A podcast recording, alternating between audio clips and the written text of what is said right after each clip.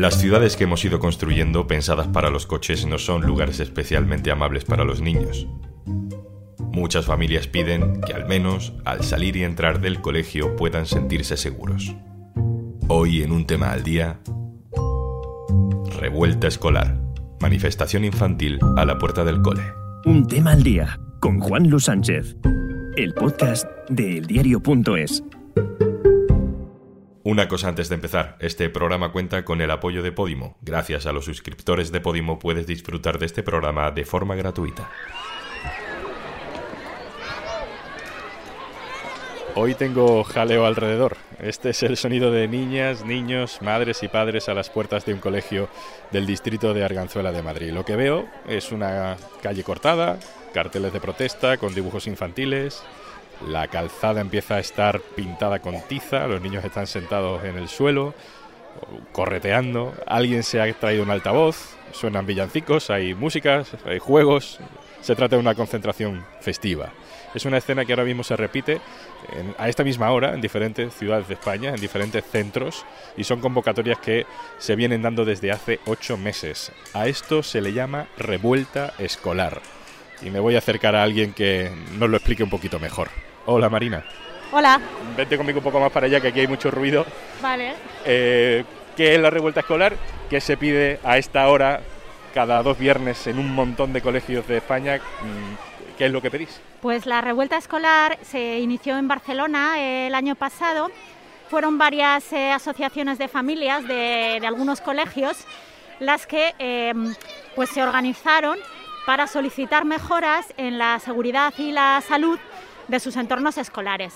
En muchos centros escolares nos encontramos con que a las horas de entrada y salida pues se generan algunas situaciones de aglomeraciones o de peligro provocado por los coches. Entonces, bueno, las calles escolares consideramos que no tienen que ser una calle normal, una calle escolar debería estar adaptada al que es su uso principal. Entonces, en estas calles debería primar eh, la seguridad y las necesidades de, la infancia. En esta calle, por ejemplo, en la que estamos, que la gente que nos oye no ve, pero mm, ¿qué podrías tú eh, explicarle que falla? Pues esta calle en concreto en la que nos encontramos no tiene varios carriles de tráfico denso, como sí ocurre en otros coles de Madrid. Esta es una calle muy ancha, tiene alrededor de 15 metros, pero eh, en esta calle se da un reparto muy, muy desigual del espacio tenemos un carril de tráfico de 5 metros, entonces eh, este carril tan ancho propicia que muchas veces haya dobles filas de vehículos o que vayan más rápido de lo que deberían. También hay una banda de aparcamiento a cada lado, con lo cual tenemos 5 metros más otros 2 y 2, 9 metros de los 15 están dedicados al tráfico en una calle en la que cada día vienen 475 niños y niñas al cole, más sus familias y el profesorado y otro personal del colegio. Supongo que habrá padres, que no sé si son mayoría o minoría, pero no es cuestión de entrar en eso ahora, porque cada colegio será un mundo, que digan, bueno, es que yo necesito llevar a mi hijo, a mi hija en coche a la puerta del cole y si me cortáis la calle no puedo acceder. Eh, ¿Tenéis ese debate?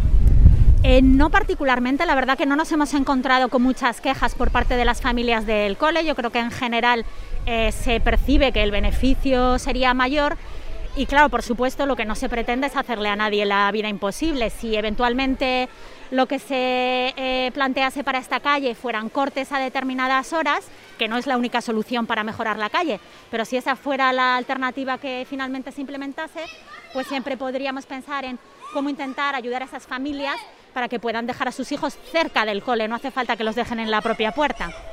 Hace un mes una niña murió atropellada justo a la salida de un colegio en Madrid. Supongo que eso mm, refuerza argumentos, enciende alarmas, aumenta la preocupación. Así es. Además, los centros escolares son uno de los lugares que, registran mayor número de, de, accidentes para los menores. Es decir, los accidentes se pueden dar en cualquier parte, pero lugares donde continuamente los niños se concentran, salen con ganas de jugar, salen corriendo, deberían de tener otros elementos que les protejan para en la medida de lo posible tratar de evitar que se den esas situaciones. Es evidente que en Madrid ahora mismo las familias vivieron con muchísima preocupación ese suceso.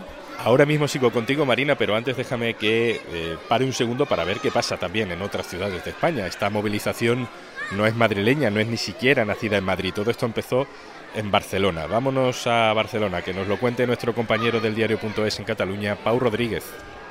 La revuelta escolar, estas protestas para pedir menos coches y más espacios peatonales cerca de los centros educativos, nació en el Eixample de Barcelona.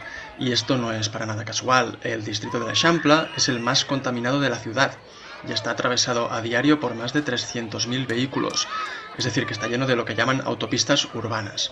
Al principio comenzaron familias de escuelas muy concretas, cortando cada viernes la calle para pedir pues, que se redujesen los carriles de tráfico a la puerta de sus centros, que pusiesen bancos, maceteros, sitios para estar a la salida, para merendar los niños y niñas. Eh, poco a poco se fueron organizando más centros, se pusieron hace un año el nombre de revuelta escolar y así, cortando también la calle cada viernes, lograron que el Ayuntamiento de Barcelona, por ejemplo, acelerase su plan para proteger los entornos escolares que es un plan que está teniendo muy buena acogida. Sin embargo, estas manifestaciones, estas concentraciones, siguen a día de hoy, se mantienen el último viernes de cada mes y aproximadamente hay un centenar de escuelas que están adheridas a la, a la movilización en Cataluña. Hay ayuntamientos de ciudades medianas que han intentado ponerle solución a este asunto hay desde buenos ejemplos, como el de Gijón, a otros que desde la experiencia nos aportan algunos matices, porque cada ciudad es un ecosistema diferente. Esto nos cuenta desde Córdoba nuestro compañero de Cordópolis, Alfonso Alba.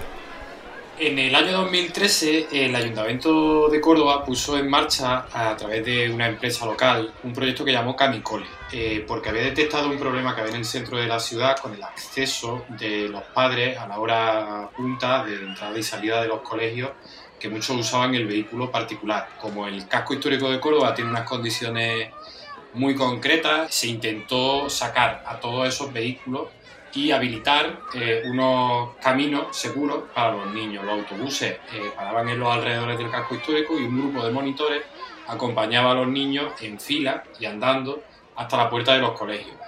A día de hoy, el proyecto Camicole podemos decir que se trata un poco de un proyecto más propagandístico que efectivo, porque poco a poco el ayuntamiento ha ido abriendo el tráfico al casco histórico de nuevo y ha ido autorizando a algunos padres a recoger a sus niños en la misma puerta de los colegios. Bueno, sigo en la calle con Marina. Eh, Marina, ¿crees que un problema como este tiene solución con modelos de ciudad donde en realidad lo que domina el tránsito es el coche? Eh, ¿Creéis que estos pequeños puntos de resistencia pueden transformar el tejido de la ciudad o, es una batalla un poquito complicada de ganar? A ver, todo suma. Creo que, que esta iniciativa ha resultado muy potente en términos de, visibilizar un problema que quizá en lugares como este, en el que nuestro barrio es razonablemente tranquilo, quizá había algunas familias que no percibían la problemática, por ejemplo, en términos del reparto desigual del espacio. Entonces, este tipo de iniciativas sí que han servido para que personas que quizá no tenían tanto interés o no percibían la situación, ahora se interesen más y en la medida que puedan, cuando toque tomar decisiones, votar o presionar a las administraciones, pues más personas vamos a estar del lado de, reclamar este tipo de mejoras. Y creo que también se está viendo en todos los países, hay, hay un cambio de, paradigma ¿no? en cuanto a cómo deseamos que sean las ciudades. Entonces, creo que, es el momento y, que, sí, que podemos ir viendo cambios en los próximos años. Marina González, te voy a dejar que vuelvas a la marabunta, que creo que además que tu hija te reclama. Gracias. Un abrazo. Sí, sí, es a ti, oyente del podcast Un tema al día. ¿Quieres descubrir la mejor plataforma de podcast en español? ¿Sabes que en Podimo reunimos a las mejores voces para que puedas escuchar a un expresidente de gobierno en sintonías infrecuentes, a los mejores periodistas de investigación en GAL El Triángulo, a las mejores cómicas del país, las del grupo, a la ingeniosa mente que tiene respuesta para todo, Judith Tiral, te ofrecemos 45 días de suscripción gratuita a Podimo para que descubras más de 3.000 podcasts originales y más de 2.500 audiolibros en español. Entra en podimo.es barra al día y date de alta de forma totalmente gratuita. Esto es un tema al día, el podcast del diario.es, con la producción de Carmen Ibáñez y Zascún Pérez y el montaje de Pedro Godoy. Un saludo de Juan Luis Sánchez. Mañana, otro tema.